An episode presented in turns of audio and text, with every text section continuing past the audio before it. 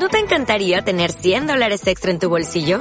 Haz que un experto bilingüe de TurboTax declare tus impuestos para el 31 de marzo y obtén 100 dólares de vuelta al instante. Porque no importa cuáles hayan sido tus logros del año pasado, TurboTax hace que cuenten. Obtén 100 dólares de vuelta y tus impuestos con 100% de precisión. Solo con Intuit TurboTax. Debes declarar para el 31 de marzo. Crédito solo aplicable al costo de la presentación federal con TurboTax Full Service. Oferta sujeta a cambios o cancelación en cualquier momento. Euskadi Hoy Magazine con Irache Celis. Era necesario respirar para mirar alrededor. Paseo por La Habana y un café frente al malecón. Con, con, con, comienzan los recuerdos, las espinas a aflorar en mi interior. Todo lo que no se atiende, tarde o temprano reaparece. Ay, pero nos miramos, vaya año pasamos a ver si remontamos. Sin dedicarle más tiempo, y el mundo está lleno de mujeres y hombres buenos. Así que le canto a los valientes que llevan por bandera la verdad.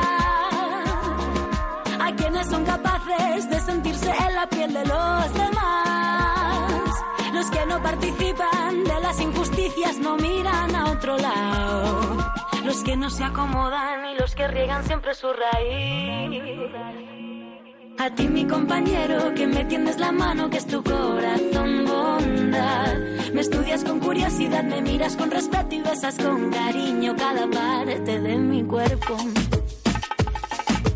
Tienes en los ojos girasoles y cuando me miras soy la estrella que más brilla. Cuando ríes ilumina todo el techo, ya duermo tranquila, siento tanta calma dentro. Y tienes en los ojos girasoles y cuando me miras soy la estrella que más brilla. Cuando ríes ilumina todo el techo, ya duermo tranquila, siento tanta calma dentro.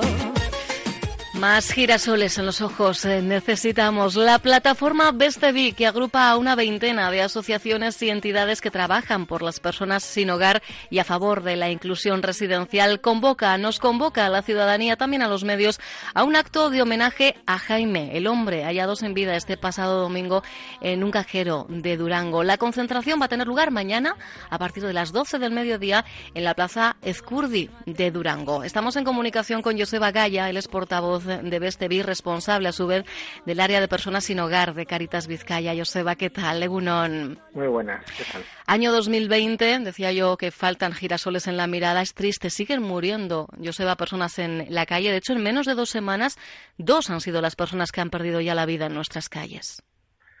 Sí, eh, bueno, pues al final seguimos teniendo una sociedad que va muy rápido y que da la sensación de que no llega para acordarse de las personas que peor lo están pasando. Una sociedad que evoluciona, que cada vez es más individual, más individualista en este caso, eh, y que parece que vamos olvidando la necesidad de cohesionar nuestra sociedad y que, que mejor, eh, bueno, eh, tenemos característica de sociedad sana que, que cómo cuida a la gente más vulnerable, ¿no?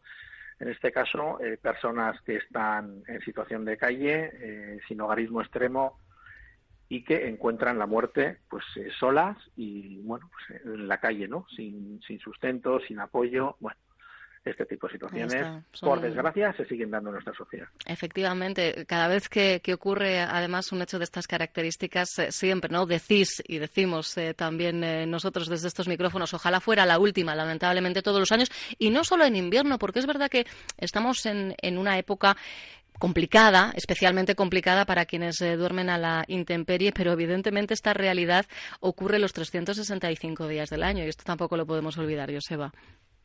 No, no es una cuestión estacional. Es verdad que eh, todos sentimos más el frío o nos da la sensación de que vamos a estar en una situación de mayor vulnerabilidad, pero no es una cuestión solo de invierno.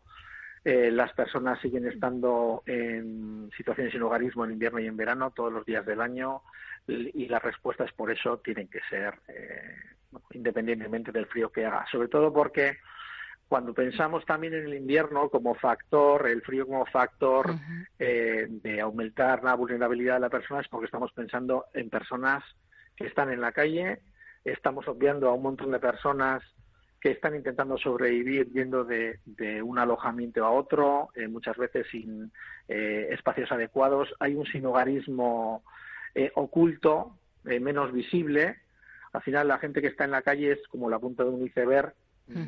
Si podemos estar hablando de unas 500 personas en la calle en la comunidad autónoma vasca, podemos estar hablando de cerca de 2.500 en situaciones sin hogarismo.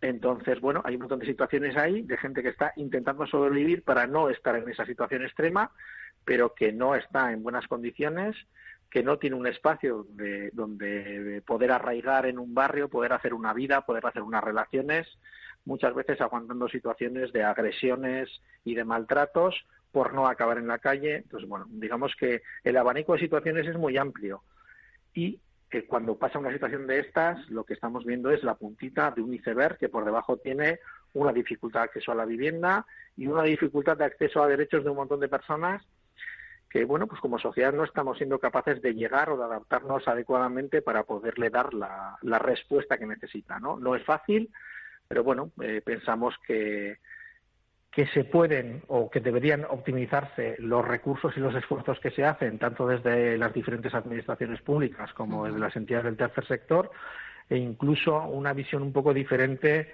de como sociedad, como comunidad acogedora, que bueno, pues en otros momentos de nuestra historia nos hemos organizado porque no teníamos servicios públicos y bueno, pues igual tenemos que echar la mirada un poco atrás para reorganizarnos como sociedad y bueno, mirar de otra manera también a las personas que peor lo están pasando. ¿No hay recursos suficientes en esa red de atención, Joseba? Pues no hay recursos suficientes y los que hay, pues es posible que podríamos eh, organizarlos mejor. Necesitamos un, una coordinación entre un montón de, sistemas. Esto no es un tema solo de servicios sociales, esto es un tema también de, dificultad de acceso a la vivienda.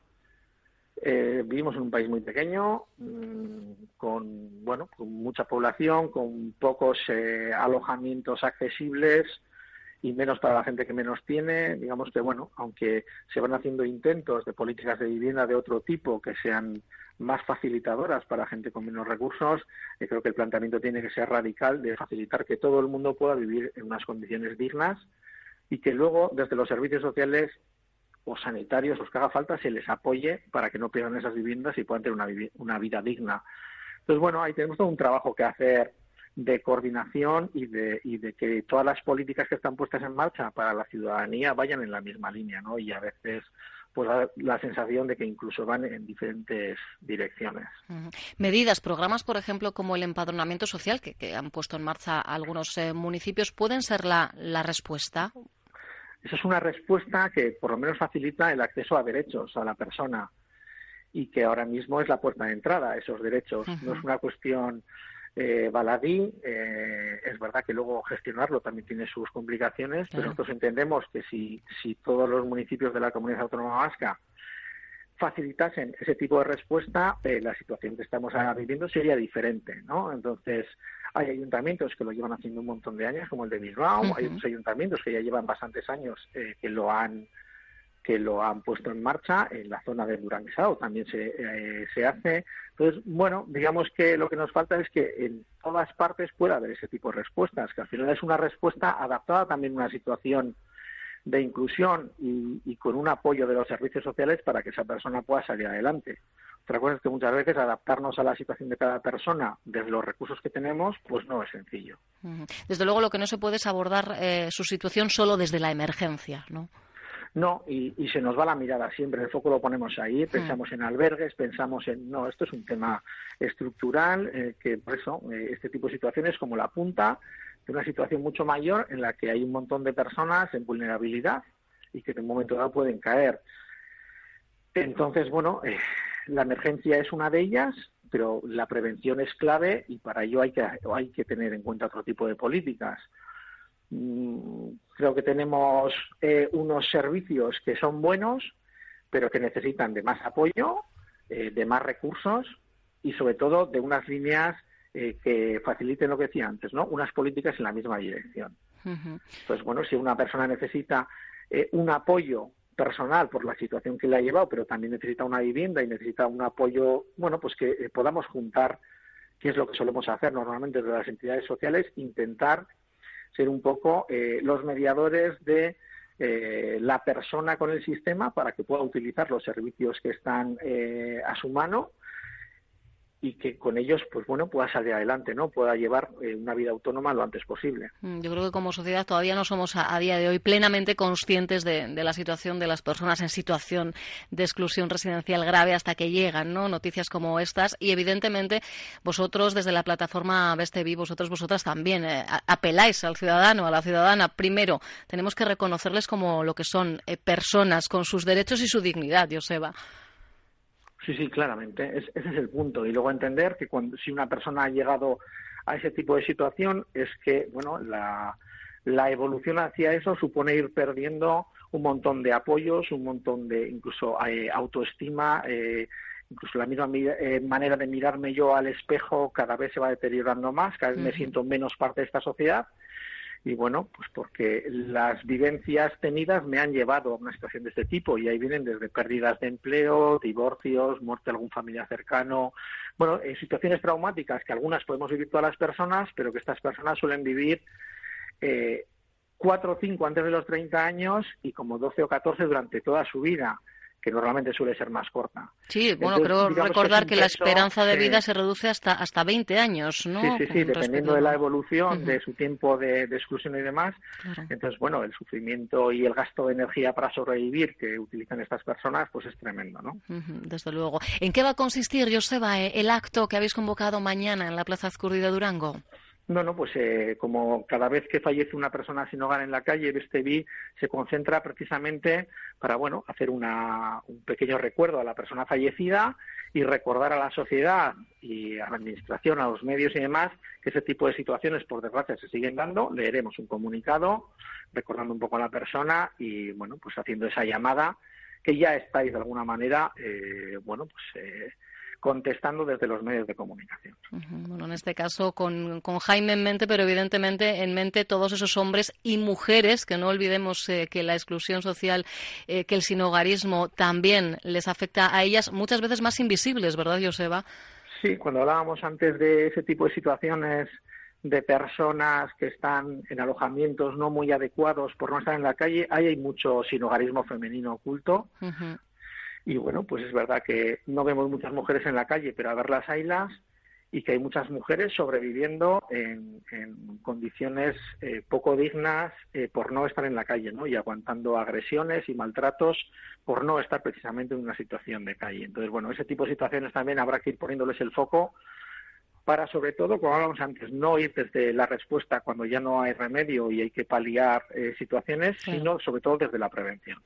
Vidas difíciles, como vemos además en este caso, algunas de ellas truncadas siempre antes de tiempo por la soledad, la exclusión, la tristeza, por el desamparo. Mañana la cita a partir de las 12 del mediodía en la Plaza Ezcurdi de Durango a convocatoria de la plataforma Bestevi. Joseba Gaya, gracias por este ratito en Onda Vasca. Fortísimo el abrazo. Gracias a vosotros. Onda Vasca. Diez años contando contigo. Without the ones like you, who work tirelessly to keep things running, everything would suddenly stop. Hospitals, factories, schools, and power plants, they all depend on you. No matter the weather, emergency, or time of day, you're the ones who get it done. At Granger, we're here for you with professional grade industrial supplies. Count on real time product availability and fast delivery. Call clickgranger.com or just stop by. Granger for the ones who get it done.